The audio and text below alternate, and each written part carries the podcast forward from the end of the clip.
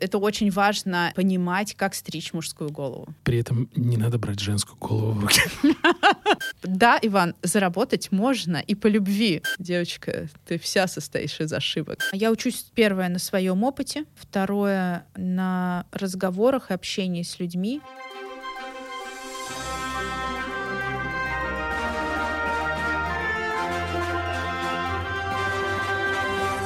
Привет, это «Зачем я это делаю?» И я Иван Нестратов. Подкаст про смыслы, которые мы находим для себя. Подкаст про людей разных профессий и сфер деятельности. Мы говорим про путь бизнеса и жизни через труд и настойчивость, изменение, развитие себя и движение вперед. Друзья, не забывайте на нас подписываться, чтобы не пропустить новые серии. И ставьте нам оценки в Apple подкастах. И подписывайтесь на Яндекс Музыку. И, друзья, пожалуйста, делитесь подкастом с друзьями в социальных сетях. Это им нужно, поверьте, на слово. Ну что же, давайте мы начинаем. И тоже сегодня мы интригу держим. Друзья, встречайте Юлия Петрова, основательница, владелец и генеральный директор дистрибуторской компании «Галор». У нас сегодня в гостях. Юля, привет. Привет. Мы сегодня такую тему обсуждаем она очень важна в период такой жесткой неопределенности и турбулентности, и как еще бы это время не называли, после 24.02. Но мы сегодня о многом поговорим. Хочу поговорить, как построить крепкие доверительные отношения с зарубежными партнерами в любой макроэкономической ситуации. Вот такая серьезная тема у нас сегодня. Я знаю тебя много лет и знаю твою компанию Галор, но ну, уверен, что есть такие люди, кто еще про тебя не знает. Ну, таких минимальное, конечно, количество, но уверен, что кто-то есть. Давай начнем с того, что ты расскажешь немножечко про компанию, чем вы занимаетесь и вообще для кого вы. Мы э, занимаемся тем, что берем абсолютно неизвестный, никому не нужный, зачастую новый бренд, который произвели какой-нибудь стране вне Российской Федерации, и делаем так, что он становится нужным, узнаваемым и просто необходимым своим потребителям в нашей стране. А из Казахстана есть кто-нибудь у тебя бренды какие-нибудь? Может быть, когда-нибудь и будет. Мы, потому что это же не идет выбор какой-то определенной страны. Вот у меня есть цель, я не знаю, найти бренд в Казахстане. Нет. Э, есть цель найти бренд. Под этим словом я понимаю очень много чего. И когда я нахожу тот бренд, который я считаю достоин быть представлен в нашей стране, чтобы радовать потребителей, мы начинаем вкладывать в него усилия и развивать его. И на данный момент, конечно, это косметика мы забыли про это упомянуть. Да, да, косметика. Для, а для кого косметика? Кто эти люди? А, ну, вообще, мы заним... на данный момент, э, да, мы занимаемся мужской косметикой. И не просто для мужчин, а профессиональной косметикой для мужчин. Это та косметика, на которой можно делать сервис в мужских салонах и в барбершопах. Делать сервис высокого уровня. На этой косметике? А, слушай, а если руки из жопы, то э, поможет ли косметика-то? Абсолютно точно. Берешь нашу косметику, и руки перемещаются все выше и выше, ближе к плечам. Ну, интересно, интересно. То есть вы занимаетесь э, косметикой премиум-класса и для мужчин. Да, для, ну не просто. Это не то, что можно купить э, на полке в каком-нибудь перекрестке? Э, перекрестке или золотом яблоке, где написано для мужчин. Нет, это профессиональная косметика. То есть она придумана для того, чтобы ты пришел в салон или в барбершоп, и тебе там сделали красиво максимально э, Скажи, и комфортно. А я не могу, получается, купить себе это, да? Можешь. Э, ты можешь пойти в э, барбершоп или в мужской салон и там это приобрести. Также, конечно, мы продаем Давай, это у нас на сайте. Юля, сейчас про сайт. Про мужской салон. Вот да. что за мужской салон? Это где? Что ну, за... А сейчас я поясню. Это на самом деле сейчас такая немножечко война определений. Когда все это дело началось, когда мужчины начали входить в обособленные заведения для того, чтобы стать красивыми, красивыми. 2013 год, 2012, 2014, то есть барбершопы начали появляться. Тогда все называли это все барбершопами, и всех это устраивало. Соответственно, лю- э, люди, которые работали в этих барбершопах и делали красиво, называли барберы. барберы. Угу. Но сейчас ситуация изменилась, очень многие себя позиционируют как э, мастер-парикмахер, стилист, и не хотят называться барбером, потому что э, с барберами ассоциируется такая история, вот я такой стою в клетчатой рубашке, с бородой, в, татухах, в татуках и умею только машинкой делать фейды. Все перехотели себя с этим ассоциировать.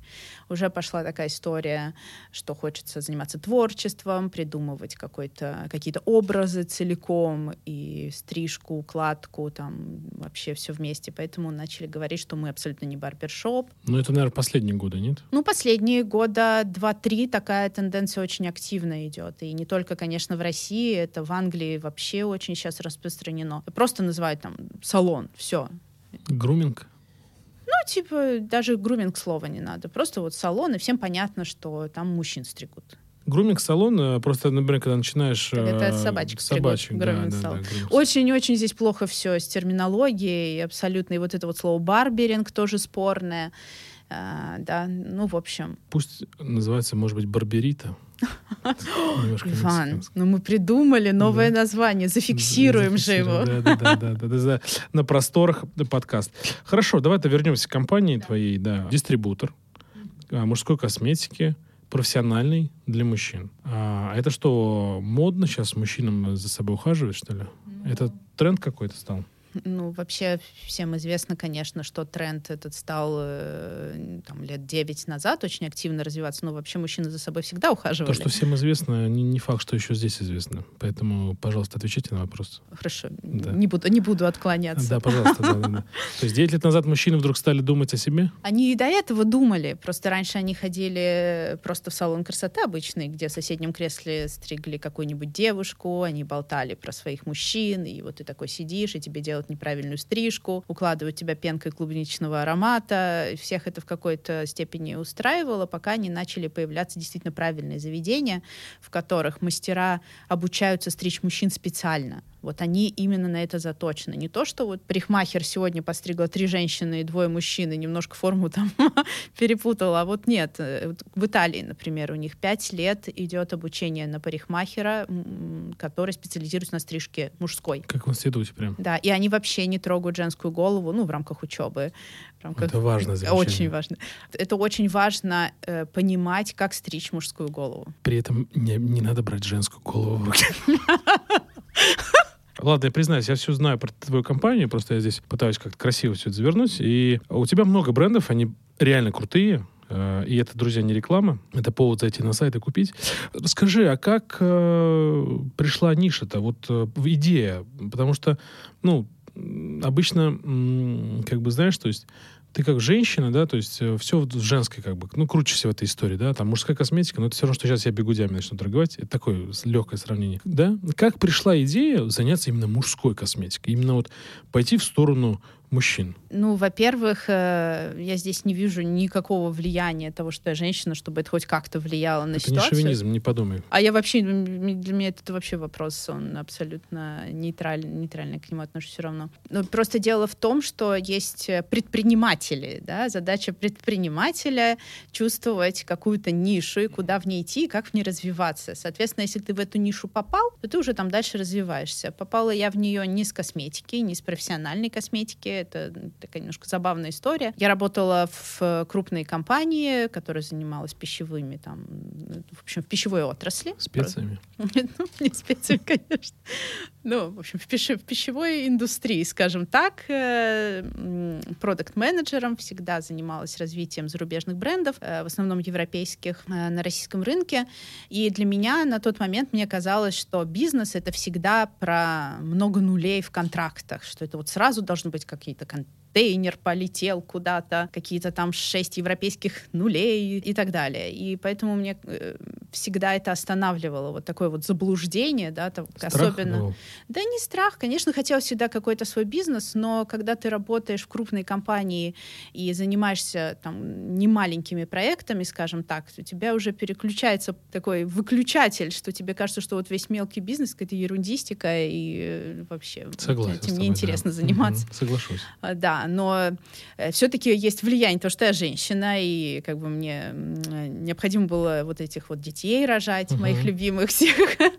Всех. А, Да, поэтому, конечно, наступает для женщины момент, когда она хочет стать матерью. И в этот момент ты принимаешь уже дальше решение. Либо для тебя это приоритет, твои дети, для того, чтобы у них была мать, э, которая с ними постоянно рядом, либо все-таки ты как-то остаешься в своем русле карьерного э, роста, и, соответственно, приоритет немножечко размазывается. Так вот, я выбрала, что приоритет у меня дети. Но в связи с этим, ну, сидеть просто без дела, ну, невозможно, правда. А вот эти объявления, типа, сидишь дома с детьми, нечего делать, что ты, сейчас мы тебе предложим работу, ну, не для меня. И муж мой тоже прекрасно, зная мой характер, понимал, что, э, наверное, это будет пагубно для всей семьи, если я буду заниматься только детьми. И он мне так подсунул идею, прочел где-то в каком-то американском издании о том, что появилась классная компания. Расчески из металла, Как называется? Чикаго Комп. Мгм. А, и он говорит, посмотри, ребята, какую штуку придумали. Вот, представляешь, в Чикаго был завод, вот потом у них там в 80-х вообще все эти заводы порушились, они решили восстановить и начали делать там уникальные расчески, вот э, там ручная полировка, у них же там, как у итальянцев ДНК,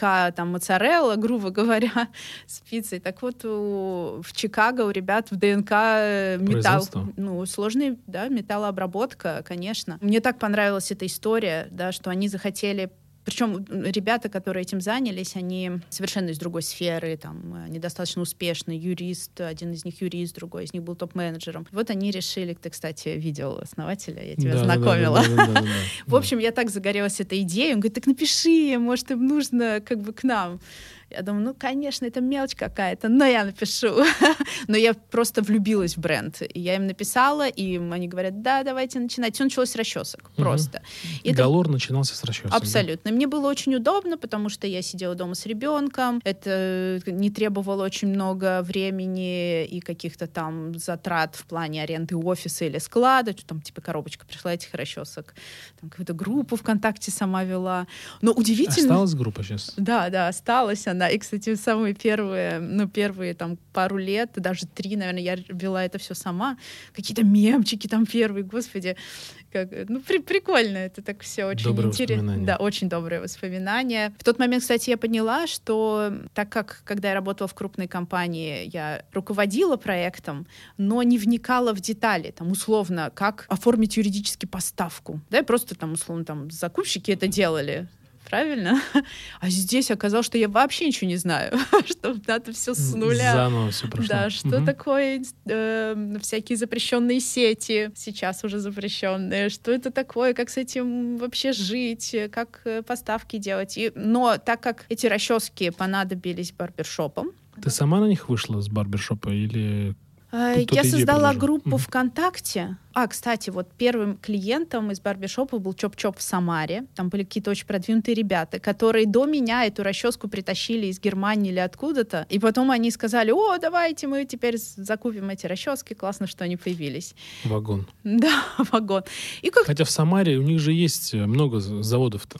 Можно было вот, на этом кстати, заводе ты делать. знаешь, что интересно? Вот все так говорили. Вот это расчет. О, да я это сделаю за пять минут, что там ее лазером выпилил. Ни у кого не получилось. Подделок было, мам дорогая, но не получилось просто ни у кого. Интересная такая история, что все барбершопы начали интересоваться, потихоньку покупать, и так случайно сложилось, что я влилась в эту тусовку, грубо говоря. Я знала всех самых основных чуваков на этом рынке, поэтому вся эта индустрия начала развиваться. Благодаря, благодаря тебе.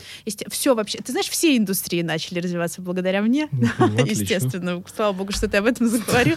Хорошая, у нас история успеха сегодня.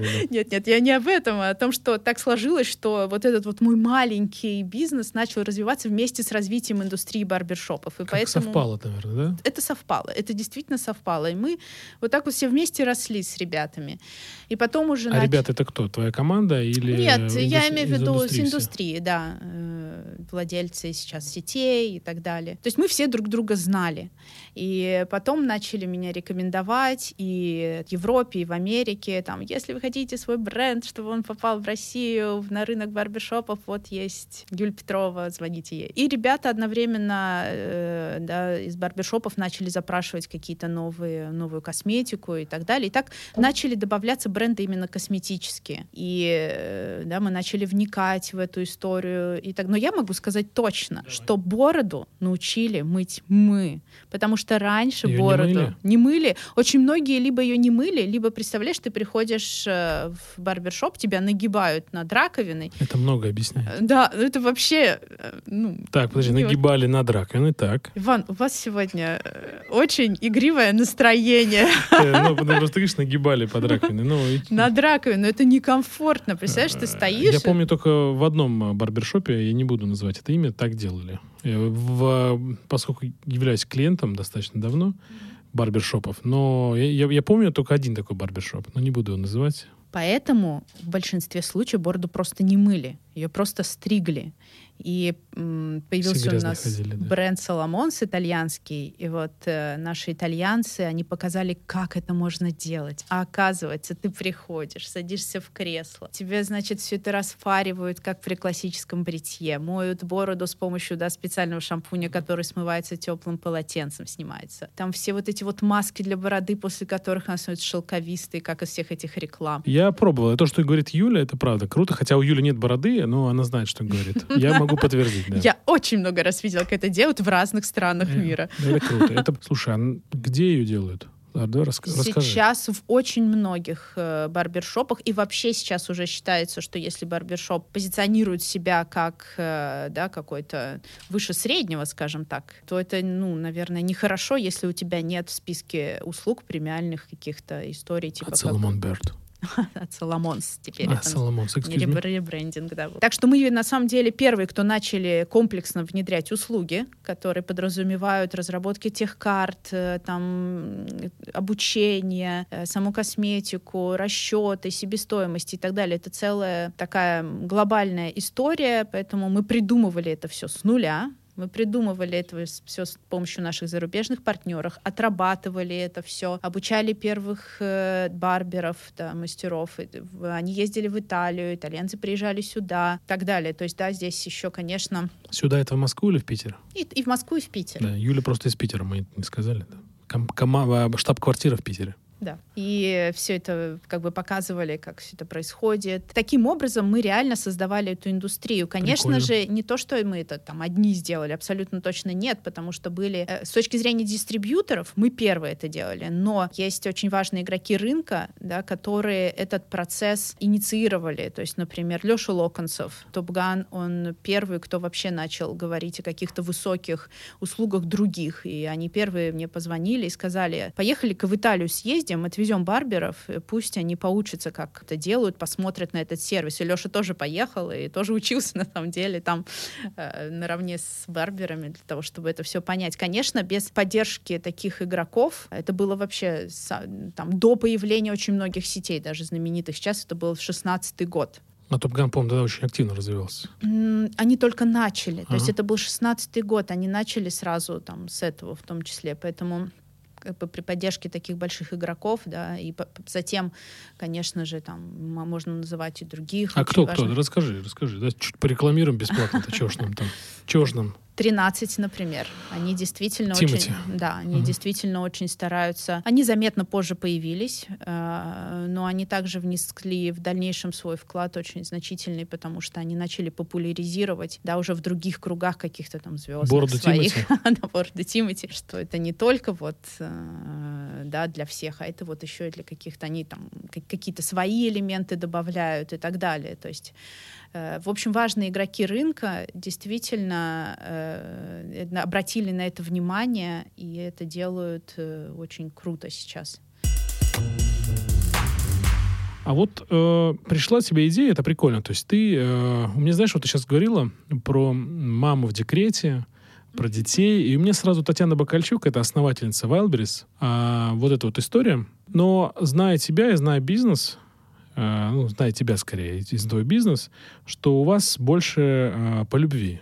Вот бизнес по любви. Это так или нет? Абсолютно. Скажи, а вот бизнес по любви, а там можно-то заработать-то?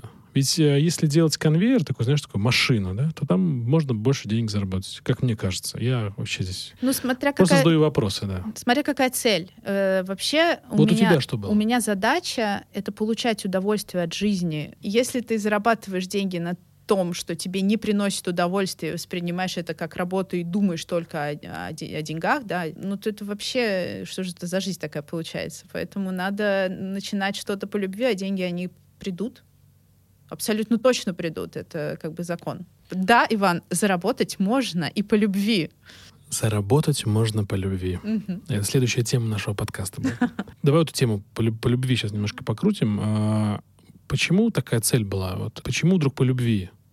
Почему, от- откуда вот эта вся история тянется? Это все, это же не, неосознанно э, как-то происходит, правильно? Мгм. Это просто Ну, либо ты наверно. можешь, либо ты не можешь. Для меня всегда принципиальное значение имеет продукт, которым я занимаюсь. Я должна его любить. Я не умею продавать. Кстати, до этого, до этого момента, э, до того, как я занялась вот своим бизнесом, мне казалось, что я отвратительный продажник. Ну вот вообще, что меня в продажнике точно нельзя. И потом мы, э, значит, а- как-то сидели на обеде с владельцем сети Франт, Димой. Дима Андреев, да. Да, Он и Дима мне тоже. говорит, и Дима мне говорит, Юля, ты такой крутой продажник, это вообще, это мне впервые вообще, мне такое сказал, думаю, боже мой, неужели? Это все отсюда. Я крутой продажник, потому что я очень сильно люблю свой продукт. Поэт- Поэтому мне его не нужно продавать, я про него просто рассказываю то, что чувствую, как ты знаешь, там посмотрел крутой фильм, вот он тебе очень сильно понравился, и ты делишься этими впечатлениями. У меня абсолютно по той же схеме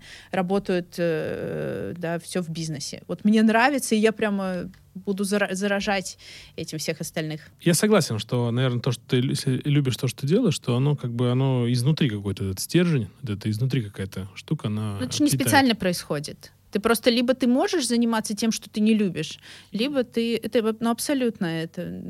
Когда мысли чисты, э, притяжение судьбы тебя всегда найдет. Вот. Все, мы, мы перешли к философии. Э, Немножечко, да, Виктора Франкла добавим. Вопрос э, по поводу бизнеса. Ты училась где-нибудь бизнесу или не училась? То есть как- Естественно, училась? я вообще по профессии вообще-то работаю. Я экономист-международник, изучал международный маркетинг, поэтому Ага, то есть ты в училась государственном профессии. университете, да. Хорошо, но а, опыт ведения своего бизнеса у тебя был до этого или не было В все? смысле, в детстве? Ну, ну, в детстве, не в детстве, до, до Галора. Нет, у меня нет. Ну, были попытки что-то делать, но, опять же, заблуждение о том, что это должно быть сразу что-то большое, масштабное, Мгм. очень сильно То, мешало. вначале, да. Да, потому что, конечно, там были какие-то поездки в тот же Китай, были какие-то другие рынки, то завод сгорит, то еще что-то, и инвесторов привлекало. Ну вот не хотелось мне делать что-то маленькое, хотелось сразу большое. А муж мне говорил, нет, ты же ты вот вообще, ты посмотри на что-то маленькое. А мне казалось, да как ты вообще можешь говорить мне, чтобы я на что-то маленькое смотрела? Царица. Ну, такое детское заблуждение. А оказалось, что действительно, когда ты начинаешь с чего-то маленького, и это очень, наоборот, это проще, да, взрастить, особенно если ты попал в абсолютно новую индустрию. Ну, как у тебя было с барберингом. Да, сформировать э, то, как тебе это надо, слепить так, как ты это видишь. То есть э, можно говорить, что Юлия Петрова вошла в историю барберинга в России? Я бы себя так не позиционировала, но я точно могу сказать, что ребята в России и других русскоговорящих странах, они сделали невероятно для мирового барберинга. Просто такой прорыв. На данный момент у нас самая крутая индустрия в мире. Это действительно так. Вообще не Обалдеть. преувеличиваю Мороз по ни разу. прям. Так это, это так и есть, потому что она очень быстро рванула. Наши мастера... Отличие в том, что, понимаешь, мастера, они пришли из других сфер. И они, знаешь, это как с чистого листа. Парикмахера, который учился на универсала, очень сложно переучить э, и сделать из него толкового барбера. Это вообще. А вот всех этих ребят, они настолько э, заразились новой, э, да, вот этим новым Культурой, да? веянием, этой культурой, что они действительно начали впахивать и прямо все знания в себя поглощать. На тот момент это было просто сделать. Не так, как сейчас. Можно было поехать в Англию, изучать что-то, в Италию. Было очень много да, международных каких-то мастер-классов, которые проходили в России. И ребята очень много тратили времени и там инвестировали в себя. Поэтому мы собрали просто все лучшее со всего мира э, в этой области и слепили из этого такую огромную и вкусную конфету, махину. Это, ну, это действительно так, что сейчас я вот просто... э, Сейчас буквально месяц назад я была в Германии. Ну, нам, кстати, вручали премию как лучшему дистрибьютору 2021 года. Там, общаясь со всеми представителями да, других, э, из других стран, очень ярко видно, что мы на совершенно ином уровне находимся. Вообще, там и близко такого нет. Такого уровня сервиса, чтобы ты приходил, и там было 20 позиций в прайс-листе того, что ты можешь сделать, э, сделать в барбершопе. Тот уровень, который да, представляют, и тот уровень и косметики, и всего, этого просто нет. Практически нигде. Там, ну, в, Ан- в Англии есть. А почему? Откуда это? Мы что, очень любим работать? Ты знаешь, мне кажется, это связано с тем, что были такие, извини за пошлое выражение, жирные времена международного обмена, э, да, глобализации всех вообще сфер. И настолько все все впитывали новое, открывались какие-то невероятные каф- кофейни, какие-то пространства. Ну, ты же видишь, насколько изменилась вообще страна за последние 10 лет. А как Москва-то похорошела. А о, да. Прекрасно. Особенно, кстати, да, Москва очень сильно открыта ко всему новому. Да. Здесь ребята действительно очень много работают, очень много знаний получают и готовы их получать. Поэтому это просто в правильное время это В все нужное время, родилось. да? В нужное время.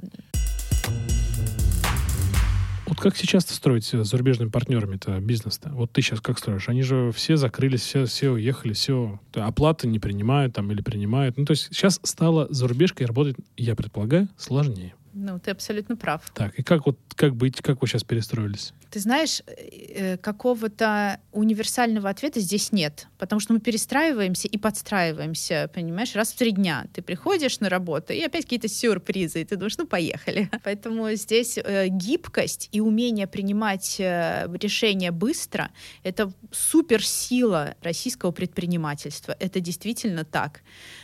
Прикольно, да. Э, потому что ты готов к любому вызову в любой момент, в принципе. И еще знаешь, что есть э, та- такое понятие, как придавать излишнюю ценность чему-то. Да, значение, вернее, не ценность, а значение. Вот ты прям думаешь, я тут построил бизнес, это так значимо для меня, это так важно, я трясусь, господи, не дай бог, что с ним случится.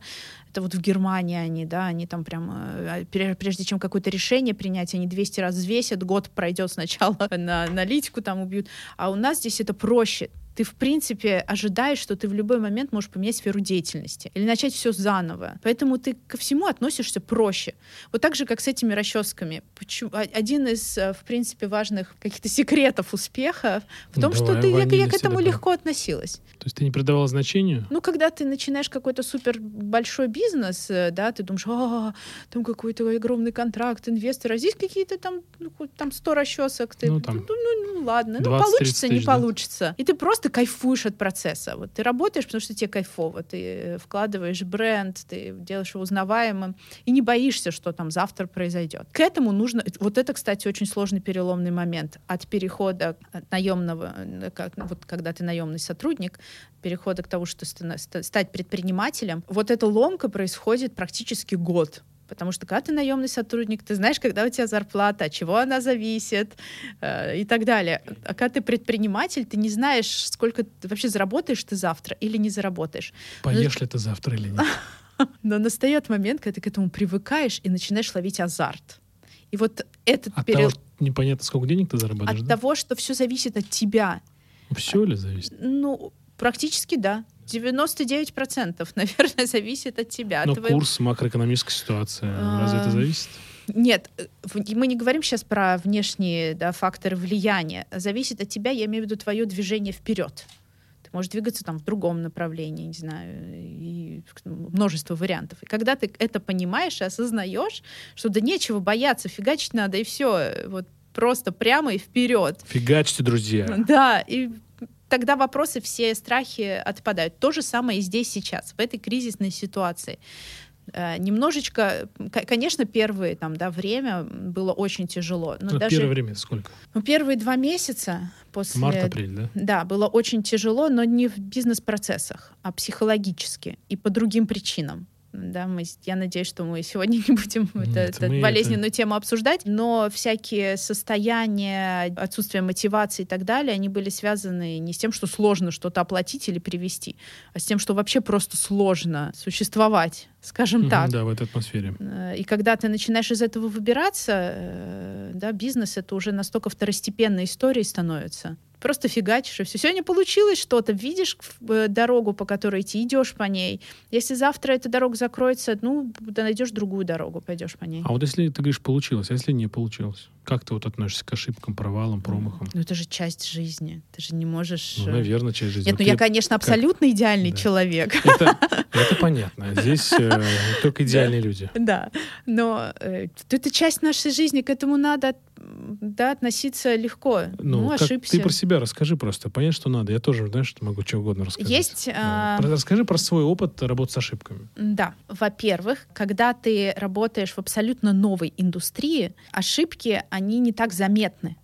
Ну, потому что ты, ты в принципе, создаешь стратегию работы с нуля.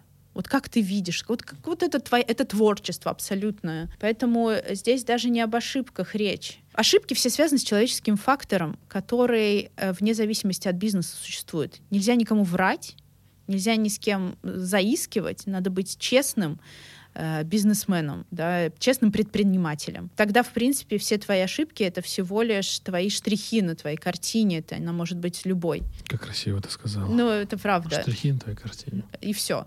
Если ты честный, нормальный человек, хорошо относишься к людям, партнерам, вне зависимости ни от чего, все остальное, только то ошибки, они минимальные.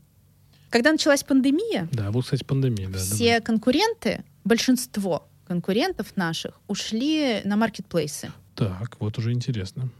И на тот момент я просто у меня у меня даже не было идеи это сделать. Я настолько жестко приняла решение, что мы этого делать не будем, да, что были споры с э, коллегами, с партнерами, все говорили, да ты что, ну а что делать, нужно же туда, нужно здесь. Но мы, это принципиально для нас позиция, мы занимаемся профессиональной косметикой. Наша косметика не продается просто так, это рецептурная продажа. Это когда твой мастер тебе выписывает рецепт твоей красоты. Когда он тебе говорит, вот тебе, чтобы у тебя волосы выглядели так же, как сейчас в кресле, нужно использовать вот это, вот это, вот это. А для кожи, для твоей, чтобы она прекрасно выглядела, нужно вот это, вот это, вот это. И вот он тебе порекомендовал, и ты приобретаешь то, что он тебе порекомендовал. И ты будешь тогда наверняка знать, что это именно то, что тебе нужно. Это не засохнет, не испортится, это не выкинешь, это не будет зря пустой тратой денег. Да? Это очень важный момент, стратегический наш. Рецептурная продажа, да? Да, и, конечно, на тот момент можно было подумать, э, первые два месяца после начала пандемии, естественно, у нас э, оборот упал до нуля. То есть вообще не продавали ничего? Нет, ну там, я не знаю, чуть-чуть что-то на сайте, но так как мы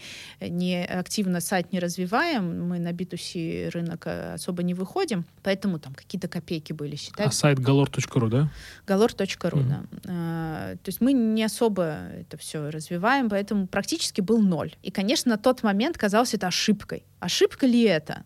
Ну вот правда, что было принято решение не выходить э, в прямые продажи, имеется на виду на B2C, не выходить на маркетплейсы. С точки зрения этих двух месяцев, ну, возможно, но с точки зрения Всей жизни, стратегии, сейчас я понимаю, что это наша сильная сторона. И вот мы перетерпели там эти три месяца, мы из них выбрались, э, там у нас сейчас мы показываем огромный рост, э, да, пос- последний год у нас прирост там 150%, Не кисло. Поэтому это действительно было правильным решением. Это не было ошибкой. Это как пример. Поэтому я не могу... Конечно, я, если какой-нибудь классный, уже опытный э, предприниматель, там, не знаю, миллиардер посмотрит на меня и скажет, девочка, ты вся состоишь из ошибок. Наверняка. Ну, как я это оцениваю? Это просто вот у меня такой путь. Для кого-то это ошибка. Может быть, кто-то в моей ситуации уже бы там, не знаю, на собственной яхте плавал, понимаешь, э, или каких-то других масштабов совершенно достиг. А для меня это не ошибка, это вот такой мой путь. Это прикольная история. Вот э, в моей картине мира, что в маркетплейсах создается немножко такое, ну, не широпотреб, наверное, слово широпотреб не очень правильно, но обес... ну, блин, как это сказать? слово? Обесценивание Ну, бренда, обесценивание, абсолютно. Да, да, да, да. То есть как бы он становится не уникальным, он становится обычным. То есть там, да. там нету какой-то истории, что ли. Да, там, где люди деньги зарабатывают. Да, да, не по любви. Вот, не лю- полюбит. не это э, можно найти бренд, и мы начали смотреть в эту сторону для того, чтобы реализовывать его на маркетплейсах. Почему бы нет? Ну, например, люди, в- которые живут в маленьких городах, э, да, у них меньше доступа к продуктам, и даже преследуя эту благородную цель дать э, всем хороший продукт, можно завести какой-то отдельный бренд. У нас там есть попытки, но опять же, это надо правильно сделать. То есть здесь компромиссов быть не может. Это не может быть какой-то некачественный продукт или недостаточно хороший бренд. Надо просто немножечко другой. Галор. Без компромиссов. Да. По поводу маркетплейсов. То есть я пришел, да я например, не хочу идти в салон, я хочу купить, э, ну, никуда не идти и так далее. Мне не- не- нельзя нигде купить, получается? Или только в ну, салоне? на сайте можно нашем купить, но ты не узнаешь, ты никогда не зайдешь на наш сайт, если ты это не тот продукт, которым ты пользуешься каждый день. В принципе, мы продаем на сайте продукты по двум причинам. Первая причина это чтобы сохранить лояльность клиентов. Ну, например, ты там закрылся барбершоп, в который ты постоянно ходил, тебе жена сказала, я тебя буду дома стричь. Например, а я вообще классно стригу, вот тебя дома, а ты привык пользоваться Ребенка и тебя буду Э, тоже, да. Да, ну не ходишь ты больше в барбершоп. Ну, а для того, чтобы вот во время того, как пока у твоей жены есть энтузиазм тебя стричь, ты мог пользоваться хорошей косметикой, ты можешь зайти на наш сайт и приобрести ее, да, потом ты вернешься в барбершоп и будешь продолжать покупать ее там, потому что на сайте, на нашем, она точно не дешевле, да, мы очень за этим следим. А второй момент, почему мы продаем на сайте, это чтобы у мастеров, которые работают в салонах и барбершопах, у которых нет э, на полке или там им э, их владелец барбершопа не предоставляет в работу хорошую косметику, у них была возможность приобрести ее. Да? Тогда у нас есть специальная программа лояльности, ты можешь зарегистрироваться как мастер и получить какую-то специальную скидку.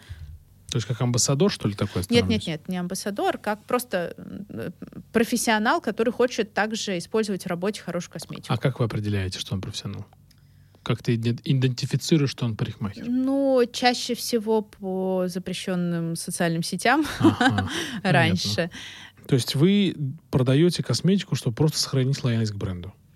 Да, У меня есть такой, так скажем, шаблон, что в барбершопах, ну, там, дороже, чем у тебя. Это на самом деле, как я так понял, что это не так. Нет, не так. И это очень быстро этот миф э, да, разрушается, когда...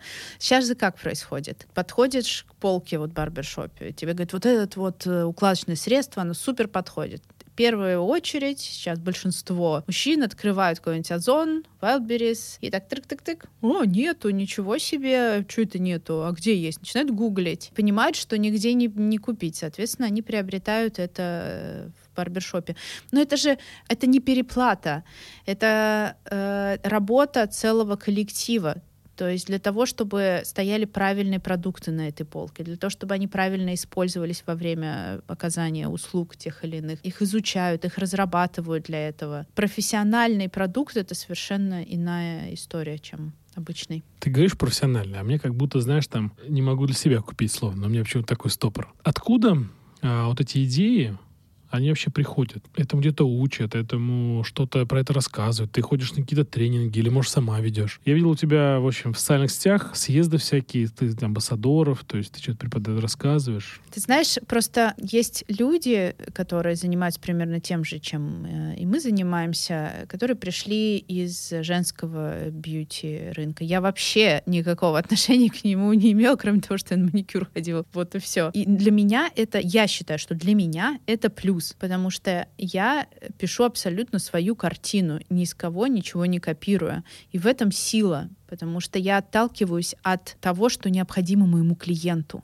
так как у меня нет опыта, у меня больше ничего не остается, кроме как слушать своего клиента во все уши, которые у меня есть. То есть я не могу сказать, «М, а я там 15 лет назад уже эту историю проходила и знаю, как с этим работать. Нет, у меня есть только возможность, вот я выслушала максимально, переварила это 200 раз, подумала, как решить эту боль, как решить эту задачу, что же с этим сделать, и мы выдали там какой-то результат. Ну, в данном случае только для меня сила, да, и также есть э, для меня очень важное понятие это нативного предпринимательства, да. Да, ну-ка рассказывай. Э, Для, кого, для кого-то это минус, а для меня это плюс. Я, конечно, могу здесь долго выпендриваться и говорить, М, я настолько сильно все чувствую круто, что мне вообще не нужно ни одной книжки читать. Но на самом деле у меня просто нет времени глубоко изучать вопросы. У меня двое детей, которые до сих пор для меня являются приоритетом. То есть ни работа, ни карьера? Нет, ни бис- дети, это приоритет. Все, если мне, я понимаю, что мне там летом нужно на месяц э, их вывести там на море, например, и я выезжаю на месяц и выпадаю. А ты не работаешь в это время? Нет, конечно, я работаю, но я предприниматель, блин, я всегда работаю. Но просто одно дело, когда ты приходишь в офис, занимаешься там э, всеми проектами, да, интегрируешься в них по полной, а другое дело, когда ты поддерживающие какие-то функции выполняешь, там, пока все спят днем дети, ты там что-то, какие-то вопросы быстренько решаешь. Это просто абсолютно м, другой уровень вообще работы, поэтому считай не работаю, скажем так. Поэтому, но у меня нет времени изучать. Вот мне нужно что-то сделать, да, я понимаю, что нужно делать следующий шаг. А может быть, сразу с примеров? Пример. Амбассадорская программа. Когда у нас есть Представители бренда, да? представители бренда, да, и у нас э, есть э, идеи, как развивать ребят, э, мастеров и барберов, э, реальных развивать. Вообще не, сейчас не вру. Да. Мы, мы действительно ребята развиваем. Мы ищем мотивированных, желающих э, изучать, что-то расти, привносить что-то новое в индустрию и помогаем им. То есть ко- кого-то поддерживаем, организовываем обучение, с кем-то делаем какие-то коллекции, лукбуки и так далее. То есть, конечно, э, наши конкуренты тоже реализовывали амбассадорские свои программы. Пример тебе. Четыре года назад прозвучали какие-то первые вопросы. «Ну, Есть ли у вас амбассадорская программа? Как стать амбассадором? Я думаю, господи, что такое амбассадор? Расскажи, что с этим Что-то делать? международного права. Что-то, да. Э, И, ну, и вот, вот на этот момент можно принять решение. Либо ты начинаешь изучать опыт, читать какие-то книги, что-то там с кем-то общаться, кого-то какие-то консультации брать. Либо ты просто начинаешь включать мозг, э, разговариваешь, там берешь э, 10 ребят, которым ты доверяешь, барберов, разговариваешь с ними, спрашиваешь, что им нужно, как они, что они хотят вообще, слушаешь их, какие у них боли есть, э, как им помочь вообще, вообще по жизни, как им помочь. И это, это быстрее. Вот чем ты сначала будешь, значит, это все долго изучать, потом там с кем-то поговоришь, потом там начнешь писать, составлять стратегию, тестировать ее 200 раз. И просто на это нет времени. Я лучше с детьми потусуюсь, грубо говоря, делю детям своим время. Соответственно, я беру, изучаю это, на выходе получается стратегия, обсуждаю это со своей командой, и мы начинаем внедрение. Сейчас я считаю, что через 4 года, это у нас сейчас будет четвертый амбассадорский съезд, кстати, на мероприятии Mainstage. Э, Впервые это будет мероприятие в Питере проводиться, в Севкабель порт, 13-14 сентября, такая немножечко реклама получается. Мы там будем участвовать, и ребята, наши амбассадоры будут там показывать шоу. Мероприятие будет проводиться впервые, поэтому не знаю, действительно, я очень надеюсь, что это будет что-то классное. И это, в общем, четвертый амбассадорский год для нас. И вот сейчас у нас идеальная амбассадорская программа. И э- я настолько кайфую от нее, и я считаю, что нам сейчас нечего улучшать. У нас обалденные амбассадоры, все мероприятия продуманы. Команда, которая занимается да, развитием программы, знает, что делает. Я супер довольна. Но, конечно, мы к этому шли. Да, сначала ты что-то свое там сочиняешь. Вот примерно это будет выглядеть так. Ты запускаешь там, за год понимаешь, где-то что-то надо подправить, учишься на своих ошибках, и вот в результате получаешь что-то, что, какой-то идеальный продукт. Я не знаю, как реализовываются амбассадорские программы у конкурентов. Во-первых, если искренне сказать, мне наплевать, но иногда в этом стыдно признаться, потому что, ну, ты же должен знать, э, да, какие-то, что на Ну рынке пусть они происходит. слушают, да. Вот так ты, может быть, создаешь А, э, а во-вторых, мне некогда изучать это, запоминать в своем, своем мозгу, искать место для этой информации. Вообще не буду этим заниматься. То есть это, это все нативное предпринимательство. По Э, ощущениям Да, по работает. ощущениям. Во-первых, интуиция плюс мозг. Ты просто включаешь мозг э, и плюс интуицию. И вот когда это в совокупности как-то ты умеешь этим пользоваться, этими двумя инструментами одновременно, Ого. тогда серьезно. получается на выходе хороший продукт. Это как пример. И также во всем остальном, там какие-то услуги. Услуги вообще до нас никто не внедрял. Мы первые придумали внедрять услуги, э, дополнить, да, то есть вот, например, ты, например, открыл барбершоп, нанял там, барберов, и говоришь, мы будем стричь, брить и там стричь бороду. А тут приходим мы, наша команда, и говорим, да у тебя такой классный э, салон получился, что ты только стрижешь и бреешь? Тебе же нужно нормальную услугу по уходу за бородой. Мы ее внедряем, она длится час, это там целая спа-процедура. Или там, а что это ты за лицом не ухаживаешь своих клиентов? Вот есть э, специальная услуга, мы... А что для этого нужно, спрашивают нас? А нужно приобрести косметику, естественно, мы же должны зарабатывать. Но помимо... А, подожди, вот то есть я могу приобрести косметику и за это, ну, и вы мне бесплатно Нет, но там внедряете? Есть пакет. Это А, не бесплатно, там есть пакет, да, ты приобретаешь косметику, и мы проводим обучение специальное, то есть э, твои мастера, которые у тебя работают, получают новые навыки. Мы внедряем это все в рамках тех карт, которые нами э, разработаны и протестированы много-много раз. То есть это получается целая комплексная такая штука, тебе ничего придумывать не надо. И у тебя после этого внедрения ты добавляешь просто в свой список еще одну прекрасную услугу. И твой администратор, предлагая что-то клиенту, рассказывает про нее в том числе. Это очень классное решение. Мы здесь э, занимаемся развитием со всех сторон. Мы делаем хорошо мастерам, да, потому что улучшаем их навыки, даем им возможности приобретать новые знания. И делаем очень хорошо владельцам салонов, потому что они действительно удваивают свой средний чек, да, который у них есть. Поэтому, конечно, классная штука. Как ты думаешь, а за счет чего а, вы завоевали доверие у рынка? Да, потому что мы хорошие ребята, действительно. Ну, Все, уходим, закрываемся. да, абсолютно. Вот тебе весь секрет. Да блин, это боже. серьезно, у нас даже есть понятие такое. Мы не со всеми работаем. Есть предприниматели, партнеры, с которыми мы отказываем в сотрудничестве. Это если мы понимаем, что они, их деятельность не соответствует нашим ценностям. То есть они обманывают потребителей, или они левачат где-то с косметикой, или... ну, Разбавляет вашу косметику для волос? Да не, не только, слушай, не буду рассказывать всякую грязюку, но бывают разные истории. Если мы понимаем, что ценности наши не совпадают, это также касается и партнеров наших зарубежных. Если мы беремся за тот бренд, которым нас не только устраивает качество продукта, его упаковка, это вообще вторич, ну не вторич, конечно, качество это основа. Просто качественных продуктов их много. Но за брендом кроются совершенно другие вещи, в том числе и люди, которые стоят э, да, за ним. Это очень важно. Ну, как э, тогда с ними? Люди тебя не знают, особенно зарубежные партнеры. Как с ними выстроить тогда вот Ну, это же есть репутация. Вот у каждого человека, и даже когда э, я общаюсь с, э, со своей командой, я им всегда говорю, ребята, лучше не продать, чем потерять в репутации. Вот лучше не надо этого вообще клиента, не надо ничего заискивать, не надо втюхивать ничего, нельзя. Лучше, лучше не заработайте, но репутация — это самое важное. Вот она одна у тебя. На каком бы ты рынке пере- переходишь ты из одной индустрии в другую, это то, чем ты наполнен. И это очень сильно считывается. Мгм. А как э, измерить тогда эту репутацию? Вот ты говоришь, это очень считывается. Давай вот спрошу про как это измерить и как это считывать. Вот, дай свои советы. Есть дурацкий способ, Давай, давай дурацкий а и, есть правильный. и правильный.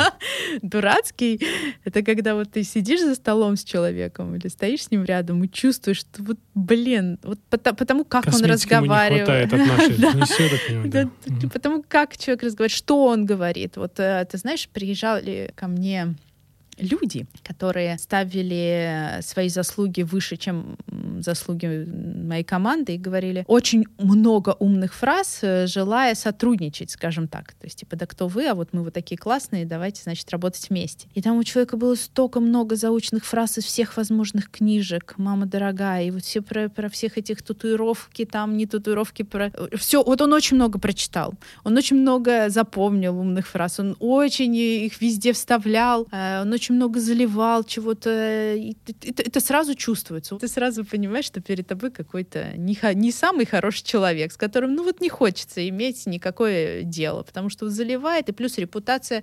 Это все равно э, э, любой рынок, любая индустрия, э, это такой достаточно тесный мир. Все друг о друге знают, и ты, ты слышишь, как там он поступил с одними, там поступил с другими, и так составляется картинка и пазл некий. Дурацкий способ — это по опять же, на, нативный. Ты вот сидишь и чувствуешь, «Да не хочу я с ним, блин, вообще сидеть за одним столом. А правильный способ — это слушать и вникать, и быть внутри своей индустрии, воспринимать индустрию, в которой ты работаешь, как ребенка.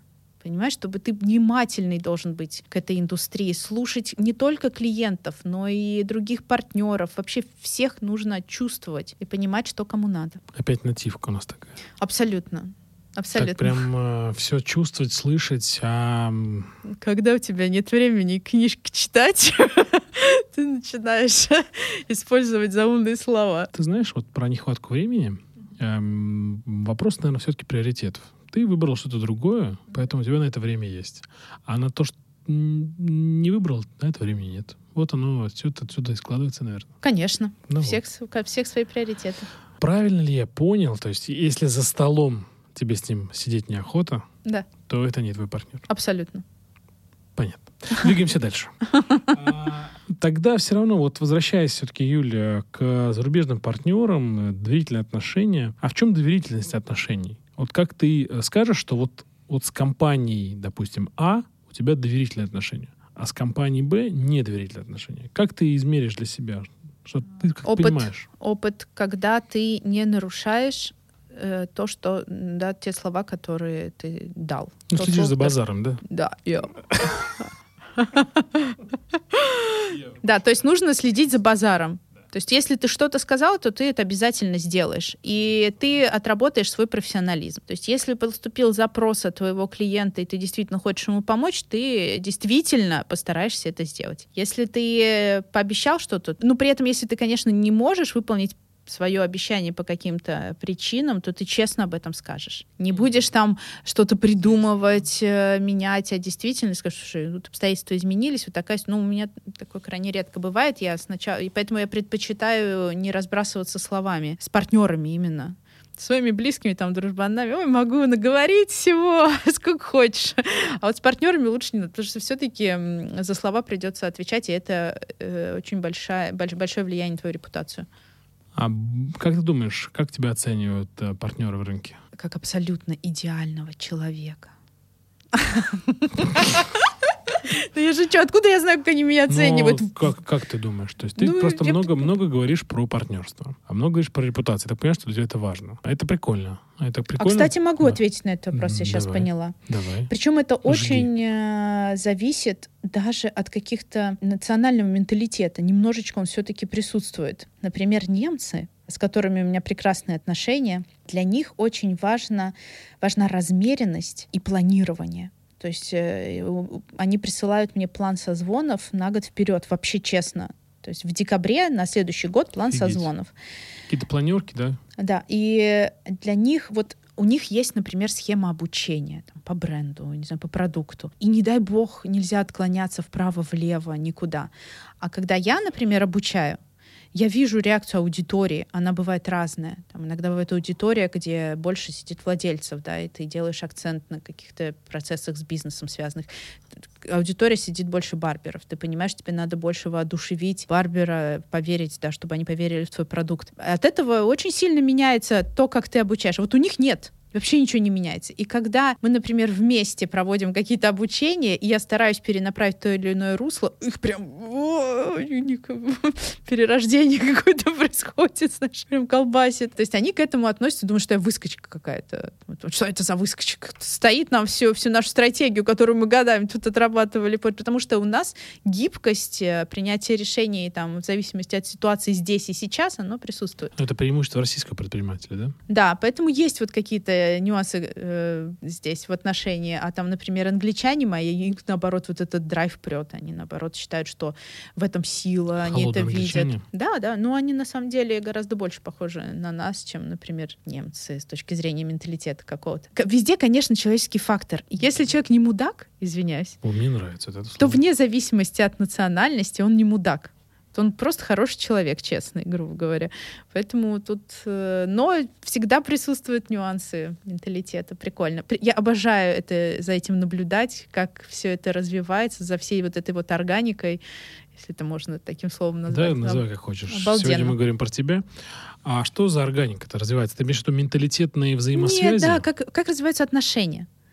Э, вот ты, например, э, выступил да, с партнером в определенной, э, попал, попал с ним в какую-то определенную внешнюю ситуацию и видишь, как он реагирует, какие решения он принимает. Очень это интересно. Для меня это как э, интересный фильм смотреть. Я вот так То есть ты человек наблюдательный просто, да? Возможно, можно так сказать. Так, возвращаясь к вопросу, как ты думаешь, тебя оценивают партнеры-то? Я же говорю по-разному. Кто ну, думает, в что- России, в России, например. А, в России. Да, твои партнеры, поставщики. Ты просто много, много сказала про репутацию. Я Да. так делаю, делаю из этого вывод, что Ну, для тебя это крайне важно. Крайне. Это самое То важное. есть, вот, вообще. видишь, тем более, край самое важное. Абсолютно. Личная репутация, репутация бренда, репутация компании самое важное. Абсолютно точно. да. Как думаешь, как оценивают твою репутацию как предпринимателя у нас в России? То есть зарубежный Мне партнер? кажется, что это наша сильная сторона. И моя в том числе. Если развернуть, Ну, я, наверное, горжусь своими отношениями, которые у меня сложились с партнерами, в том числе в России. И я бы назвала их доверительными, но опять же, я не могу никогда говорить за другого человека. Это то, как я вижу, это то, как я чувствую, ощущаю. а если бы, а, вот давай представим, как бы ты бы охарактеризовала свою компанию а, глазами партнера в одном предложении? Лучше. Лучше. The best. Наверное, мне хотелось бы сформулировать это как то, что нам можно доверять, потому что э, мы стараемся не подводить своих партнеров. То есть те ситуации, которые зависят от нас, мы не подводим. Да, конечно, бывали, э, там, например, прекрасный э, когда у нас английский продукт да, стал ехать э, совершенно по-другому, и в связи с этим возникли задержки. Это все с этим столкнулись. А на тот момент мы, например, внедрили в сеть новую услугу, которая делается на этом продукте. Произошла А задержка. что за продукт был? Ну, Лондон Груминг, там вот уход, уход за лицом, мы тогда его активно внедряли, и произошла задержка. Мы очень сильно пытались решить это. Надо брать, уметь брать ответственность на себя. Даже несмотря на то, что как бы я в Брексите вроде не виновата, но тем не менее это мой продукт, да, это мои обязательства, и мы там очень сильно старались решить этот вопрос э, там дополнительными какими-то бонусными историями и так далее. Ну, Там очень много Ну, сейчас все хорошо. делали. Да, все хорошо, все решили. В общем, э, не подводить своих партнеров. Это очень важно. На, вот смотри, то, что вот ты говоришь, вы растете 150%, так прикольно, все классно. Поделишься какими-то такими планами на будущее? То есть какую компанию ты хочешь создать? Ну, как, какую компанию ты делаешь вообще там в будущем? Э, Несколько месяцев назад я делала международную компанию, да, потому что мы развивались э, в разных странах. То есть у нас э, были планы по развитию вообще в Европе, в Германии у нас были клиенты. Мы там как, ну не то что клиенты, а мы начали смотреть в эту сторону, как можно там в том числе развиваться, как сделать галор международной компанией. А зачем? скажем так. Ну вот такой у меня фетиш, понимаешь, международка. Амбиции? Нравится мне. Может быть, в том, в том числе связано с тем, чтобы изучать что-то новое и так далее. То есть мне нравится глобализация, возможно, потому что мне пять лет в университете выдумывали, что глобализация — это прекрасно и удивительно. Мне очень всегда хотелось создать международный бренд. Вот. Это прям мое супер желание. Сейчас, конечно же, это все понятным причинам э, так отложилось. А ну, отложилось-то, но ты же покупаешь же товары из-за рубежа. Проблем с оплатами нет же или есть все-таки? Как, как сказать, проблемы есть задачи, да, которые мы решаем Ну, каждый день. задача, ага. Конечно, они есть, да, мы покупаем, мы продолжаем заниматься импортом, мы продолжаем искать способы, как это делать. И не только мы их находим, они есть э, правильные, красивые, они, они есть, скажем так. Мы все продолжаем делать, как и остальные компании из нашей сферы сейчас. Но э, из планов, конечно, захотелось э, заняться чем-то не только мужским, но профессиональный женский рынок это, наверное, очень пока э, для меня закостенелая сфера. Очень не хочется туда пока влезать, Почему закостенела? Такая не все... потому что ей очень много лет. Мгм. И а пока, когда я э, пыталась общаться с владельцами женских салонов, это всегда такие уже устоявшиеся понятия.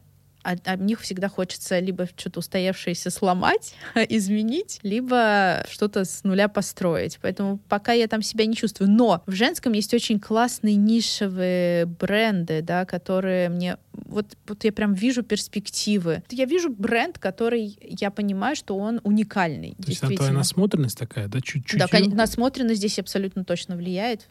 Э, я была и в том числе вот в мае на Космопроф э, смотрела. Там, кстати, ничего такого. А прям где это проходил? В Болоне, в Италии. Каждый год проходит. Ну, в пандемию не было, конечно. Так. Ты ездишь на такие выставки тоже, да? Да, да.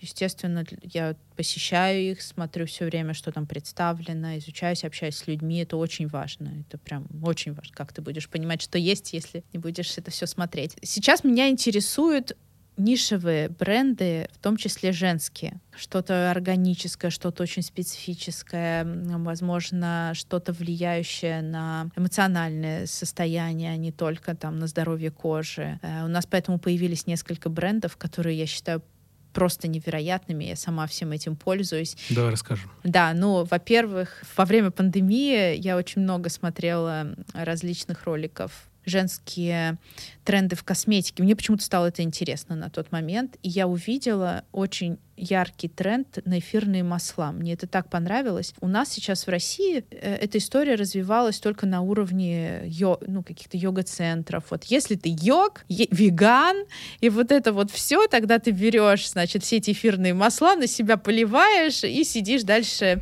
медитируешь. есть, ну, да. ну, так понимаешь.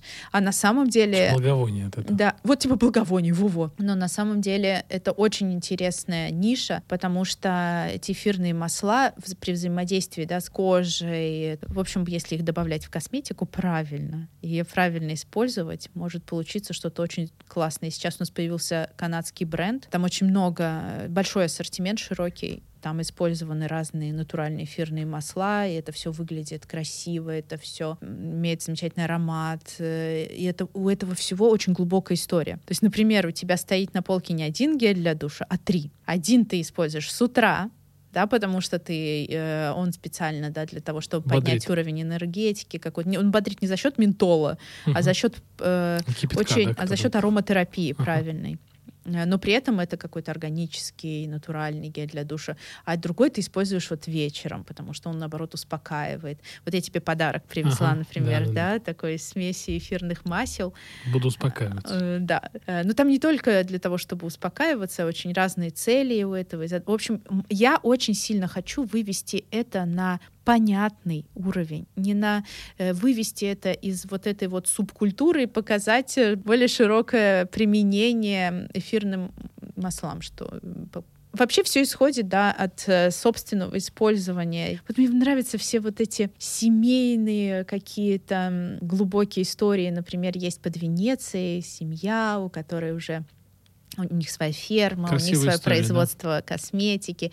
И вот они поверили очень сильно в овощ, что-то типа капусты такое. В общем, они ее там выращивают, из корня делают экстракт, добавляют ее в косметику для волос. От этого там у них есть доказательства и исследования того, что это очень положительно влияет на здоровье кожи головы. И это все так красиво упаковано, с, с очень классными ароматами. И вот когда я понимаю, что за этим брендом да, стоит история семейная, что за этим брендом стоит какая-то идея, которая не просто так имеет да, маркетинговую какую-то составляющую основу, она еще и, ну, действительно, там, извиняюсь за выражение, трушная. Ну А, да. Да, знаешь, true story. Мгм. Вот, и I когда... know, yeah. Yeah, yeah, you know. Yeah, yeah, yeah. Это, видимо, ты тут э, сказал, что э, до этого был Пашу в этой студии да. записывался. Вот, видимо, это какой-то, извиняюсь, вайп остался. Остался вайб возле yeah. Да, да, да. Да, Немножко его да. Ну, В общем, если очень много чего стоит за брендом, во что ты веришь, что очень близко и что хочется действительно донести до потребителя, вот такие несколько интересных брендов у меня женских появились. Ты красиво все рассказываешь, я согласен с Димой, что ты хороший продажник. Ай, А, вот, да. взял свои истории сейчас. Вот, да, Я Дима, тебе про любовь, а ты мне про продажи. продажа через любовь. Вот. Как ты думаешь, вот такие красивые истории, где там поверили в капусту, да, а просто про капусту я знаю только другую историю, что капуста для другого Ну, там полезна. не совсем капуста, радичо называется. Радичо? Да, по-моему, так называется этот овощ. А, радич, это по Это ж- канадски Нет, это итальянский А, бренд под Венецией. Радичо. А, Радичо. А вот скажи, вот такие истории, красивые истории с э, такими там замечательными людьми, семьей, возможно ли в России у нас? Потому что, ну, у тебя только зарубежные бренды. Ты смотришь сразу в зарубежку или ты просто не находишь в нашей стране такие бренды? Я не предвзято отношусь к этому. Если в России кто-то создаст офигенный бренд, то я им с удовольствием займусь. Просто, понимаешь, в Италии, э, например, или в Англии в той же, у них было время для того, чтобы семья в несколько поколений э, создала какое-то производство, здесь, да, понимаешь, и довело это все дело до совершенства. У нас э, пока времени не было, у нас так колбасит все время, что у нас пока не было возможности, поэтому здесь абсолютно от страны не отталкиваюсь. Мне главное бренд и кто за ним стоит. Кроме как там поколение, поколение, да, у нас же наверняка могут крутой продукт создать. Вот почему... Могут. Да, почему в зарубежке получается? А, Там а как- почему ты думаешь, у нас не получается? Нас Конечно, получается? получается. А- Ну просто Но ты же этим брендом не занимаешься, поэтому, значит, внимания пока не уделили этому. Нет, я думаю, что создаю. Сейчас э, действительно создают э, классные бренды в России. Они есть. Просто зачем им заниматься? Их же не нужно импортировать, или они сами здесь с собой занимаются. У меня просто другая немножко э, сфера. Ну хорошо, но ты не будешь импортировать, это может быть дистрибутором этих брендов. Например, есть какой-то классный продукт. Пока не представилась. Я же не работаю на количество. Так сложилось на данный момент, да, что я занимаюсь вот теми брендами, которыми занимаюсь. Э, Да, ну, конечно, возможно, это вообще моя там мое образование, да, то, что я все-таки экономист международник, и вся эта история про глобализацию, и вся это желание всегда иметь открытые границы, скажем так. Я хочу жить вообще на всей планете. Ну, серьезно, я хочу просто жить на нашей планете. Я хочу вот завтра, например, при- придумается мне пожить э, в Сингапуре. Почему нет? Хочу пожить в Сингапуре, хочу поучиться в Сингапуре, я не знаю, бизнес делать в Сингапуре, а там завтра в Америке. Поэтому я смотрю на э, бизнес очень широко, всегда, сразу. Вот, например, есть э, да, идея заняться там чем-то в какой-то сфере, ватными палочками.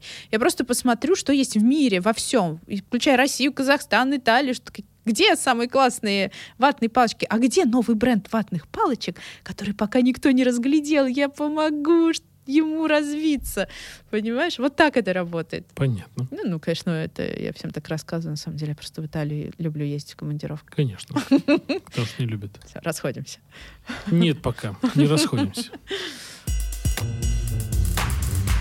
А что теперь будет с международной экспансией? Но она не сложилась. И не планируешь дальше? Сейчас это не актуально. Смотри, Юля, а ты говоришь, что в России ты не импортируешь ну, бренды, да, вот про российские бренды, ну, они здесь у нас, в России, они в России остаются. Тебе надо их импортировать. Ну, например, в Германии ты открываешься, в Польше. Тебе, ну, они разве не могут купить сами, свои импортеры, быть в этих, в этих странах? Ну, я в результате не открылась. Были изучения рынка, там какие-то партнеры, поездки, начало какое-то. Но я не могу сейчас сказать, у меня в итоге опыт не сложился. Какая, на твой взгляд, из зарубежных стран самая хорошая для ведения бизнеса? Не пробовал нигде бизнес вести. Ну, ты же анализ-то делала.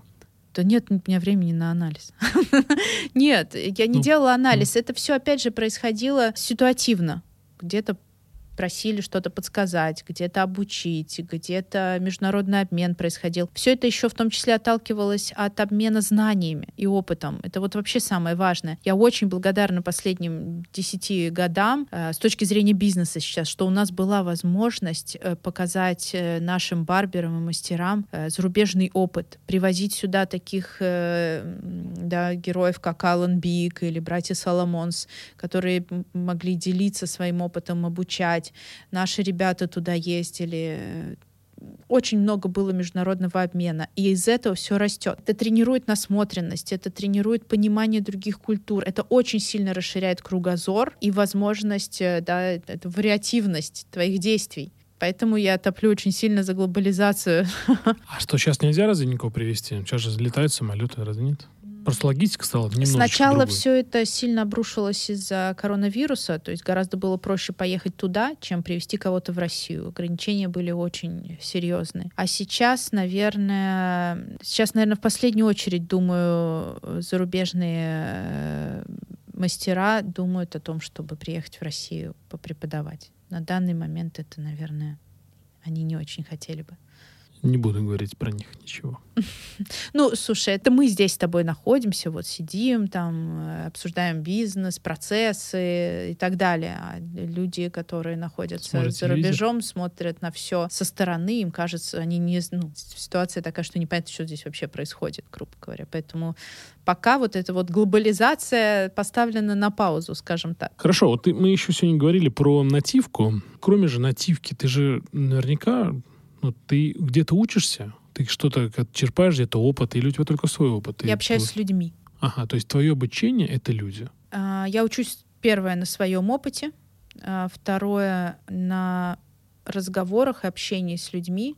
Третье, я читаю какие-то блоги. Э, я нахожусь внутри своей индустрии. Вот. Я слушаю всех, я слушаю мастеров, я слушаю свою команду, я общаюсь с мастерами из разных городов, из разных стран, я путешествую, я много очень общаюсь с людьми.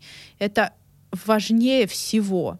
Потому что когда ты читаешь какой-то, не знаю, или проходишь мастер-класс, я, кстати, никак в жизни не покупала никакого онлайн-обучения.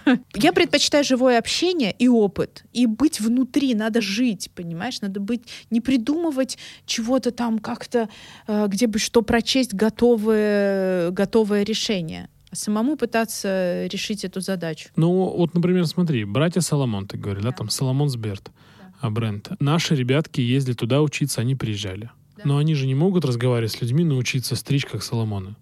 Почему не могут? Могут, ну, конечно. они же а, могут... А, разговаривать раз... ими что-то? Ну, то есть, они же учиться. То есть, понимаешь, ну как, учиться, это все равно перенимать чей-то опыт, правильно? Да. Или учиться руками только работать. А вот головой надо просто разговаривать с кем-то по бизнесу. У братьев Соломонс, например, да, братья Соломонс, там немножечко отступление, это два очень профессиональных барбера итальянских, у которых сеть своего барбершопов, они придумали бренд Соломонс и все вот эти очень классные услуги и сервисы. Вот в данном случае. Очень много чего можно от них получить э, не только на практике в плане стрижек, а в плане информации о том, как себя вести, с какой стороны подходить к гостю, как правильно расп там, не знаю, полотенце какой температуры должно быть, которое ты кладешь на лицо своему гостю, распаривая, да, кожу перед бритьем, например. Какие-то фишки, там где-то ты чуть-чуть э, какой-то тоник использовал, где-то что-то. То есть очень много информации, которая совершенствует сервис и услуги. Просто общаясь, да? Если я, я общаюсь.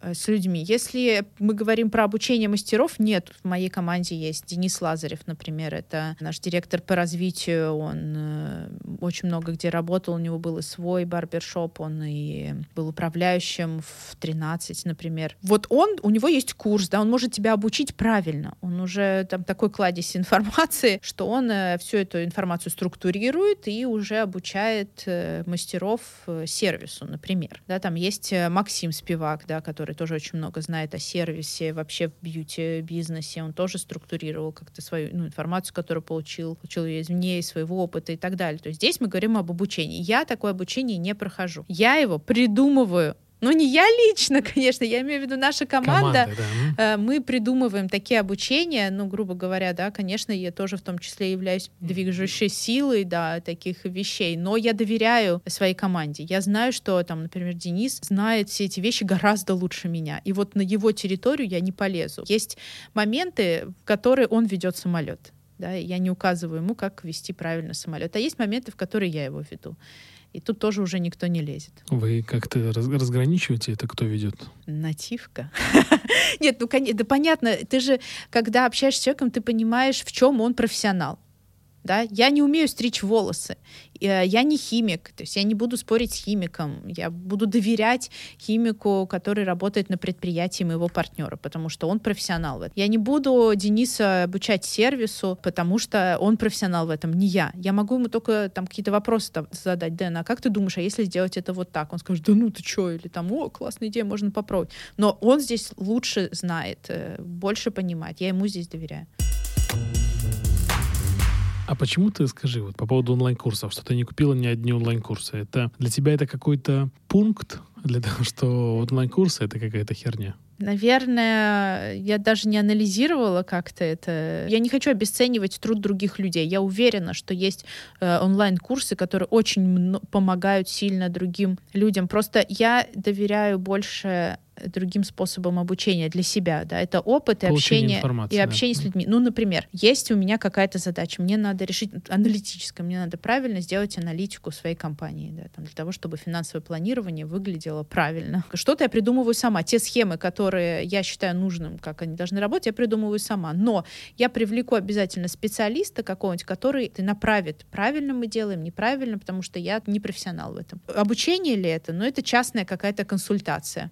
Ну, нет, просто я собираю разные информации, как люди обучаются, просто, ну, кто-то там увидишь, что ты вот обучаешься мне вот других, так, да. я решаю конкретную задачу. Вот она у меня есть, я понимаю, что моего профессионализма здесь недостаточно, или там сейчас у нас, нам нужно было там разбор сделать какой-то там химический. Вот мы занимаемся новыми, новой косметикой, да, вот уже женской, и хотелось как-то больше знать про нее с точки зрения составов. Вот мы нашли специалиста, не я ж буду это там в Гугле, в Яндексе э, смотреть. Э, Вот э, специалист это все сделает. Обучение это и мне расскажет уже. Ну, возможно, Ну, привлечение. наверное, да. Ну, это не- интересный, интересный способ получения информации просто. Ну вот у- мне, это- возможно, это связано с э, какой-то там с временем, возможно, с ленью моей связано. Скоростью жизни. Да, и мне просто Интересный формат. мне вот не найти мне время, чтобы что-то там вот как-то. А стратегию, Юль, вот как вы строите стратегию? Ты где-то ее хранишь, как ты вы оформляете? Или ты тоже нанимал человека себе? Нет, стратегия чего? Развитие бренда Развитие компании своей. э, своей Ну, вообще, компании. да, цели, задачи, то есть вы где-то это храните как-то, у вас там какие-то доски. Нет, мы двигаемся в рамках отклика от индустрии.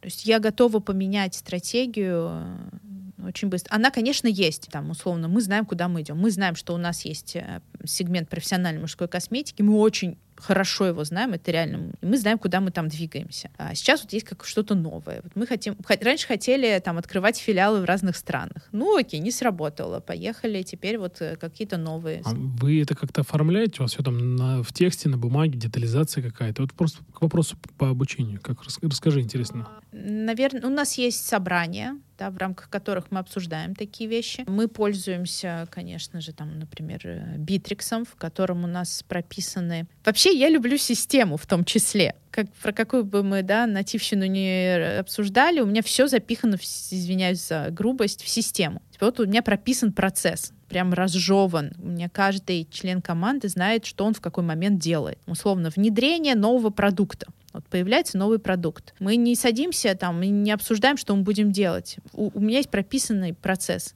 Прямо от начала до конца. От начала и до конца. С таймингами, с завершением, на чем этот процесс заканчивается, где он начинается, когда вступает один человек, когда другой отдел, когда какой там, что, что там с СММ происходит. Это прописано абсолютно все. Каждый человек знает, что он делает. Поэтому теперь, конечно, я, я к этому пришла, да, но это мой процесс. Он вообще рожден абсолютно точно мной. Я его ни с каких книжек не брала, и он идеален сейчас для моей компании. Да, конечно, он произошел не сразу. Возможно, если бы я была каким-то человеком, который покупал бы онлайн-курсы, может быть, мне об таком процессе рассказали бы сразу на онлайн-курсе. Но чаще всего я не умею это применять. Я умею применять только то, что я создала сама. Все, я все переделываю, блин. Все равно все это мне переделывать. Как ты думаешь, э, как твои сотрудники тебя оценят как руководителя? А, Это тоже все по-разному. Кто-то боится. Я могу иногда... А, ты знаешь, ты я вообще там- кричишь э, на работе? Вот, у нас тут был очень интересный разговор. У меня есть подруга, она работает в Яндексе. И в Яндексе, как ты знаешь, наверняка очень сильно вот это вот э, экологичное взаимодействие между людьми, вот это не отсутствие токсичности, кричать, там, сарказм, вот это все токсичное, это у них все нельзя. И она меня спрашивает, вот у нас, представляешь, там вот, ну, вот такая вот, там прям вообще нужно все время доброжелательный, улыбаешься, прям отсутствие, вот ты кричишь. Я говорю, более того, сотрудники кричат и на меня. Ну, просто у нас, понимаешь, это мы же говорим о том, что у меня небольшая компания. А сколько у вас человек? Сейчас 12. Это абсолютно небольшая компания. Мы как такая семья. И мы все иногда можем выпустить пар. Я за то, чтобы ничего не хранить в себе. Да, мы можем поругаться. То есть это не постоянно, про- нету такого, что я как самодур прихожу и начинаю на них на всех орать. Абсолютно нет. Каждый член моей команды, он рав... э, абсолютно на той же позиции, как и я. Мы абсолютно Всё, равны. равноправие? Да, я типа доступный э, руководитель. С мне всегда можно, всегда да, мне- абсолютно. Мне на- можно всегда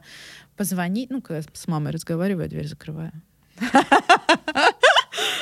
Вот, э, мы можем поматериться, мы можем... У нас все абсолютно разные. Кто-то там веган, топящий за, за однополые браки, а кто-то наоборот, знаешь, за э, Россия, культура, там наши вот наши скрепы и так далее. То есть абсолютно разные ребята, и мы все находим общий язык, и мы все можем выпустить пар, и я только за это. Не знаю, мы с Денисом можем поспорить из-за чего-то, да, там поругаться друг на друга. Я там, Денис, ты что мне, да, ты что там? Выпусти потом, ну ладно, давай, поехали, все, некогда, дальше работаем. Ну, грубо говоря, конечно, это не переходит какие-то границы, никогда не будет оскорблений, никогда не будет э, оценочных суждений. Это вообще, вообще нельзя допускать. Ты не можешь сказать, ты плохо, э, там что-то вот это. Нет, ты можешь выдвинуть э, какое-то конкретное предложение по улучшению как, какой-то деятельности, да, или э, ты можешь эмоционально что-то высказать. Да как такое можно было допустить? Да вы что? Но никогда не каких оскорблений не может вообще существовать, абсолютно точно. Прикольно, это классно. А драки были? Нет, конечно, ты чё? Нет, у нас э, все по любви в компании. Галор. Все да. по любви. Юль, ну вот двигаясь уже к завершению, мы сегодня много чего поговорили. Тебе большое спасибо за откровенную беседу. Подытожив весь этот опыт, э, то, что будет дальше, то, что ты делаешь, то, что сделала. Зачем ты это делаешь? Ты работаешь, чтобы что? Чтобы быть счастливой. Это самое главное для каждого чтобы, человека. Чтобы быть счастливым. Ты да? Да-да, давай раскроем дальше. Что значит быть счастливым? Ну, потому быть счастливым — это такое в моменте ощущение. Да, это получать удовольствие от всего, что ты делаешь. От своего окружения, от своей работы, от своих хобби, от того, что ты ешь, от того, где ты спишь. Это все составляющая счастья. Да, и я, кстати, ребятам тоже в команде говорю, что, пожалуйста, вы должны получать удовольствие от работы. Вот если вы чувствуете, что вы прям, ну вот вы пришли, знаешь, вот ты пришел там с 9 до 6, и ты вот уже ждешь, когда это работа, это вообще нельзя. Нужно получать удовольствие, либо искать другую работу. Надо найти свое место. Это очень-очень важно. Приходите ко мне через заявление. Юль, спасибо тебе огромное. Да, тебе спасибо. Друзья, а, сегодня у нас была Юля Петрова, основательница, владелец и генеральный директор дистрибуторской компании «Галор». Все описание про компанию будет в описании подкаста, Галору сайт. Заходите, покупайте, радуйте себя, свои головы, бороды, лица и так далее. Друзья, не забывайте нас подписываться, в Apple подкастах, Яндекс Музыки, чтобы не пропустить новые серии. Ставьте оценки, пожалуйста, и комментируйте. Это помогает нам становиться лучше. На этом все. Пока, пока, пока.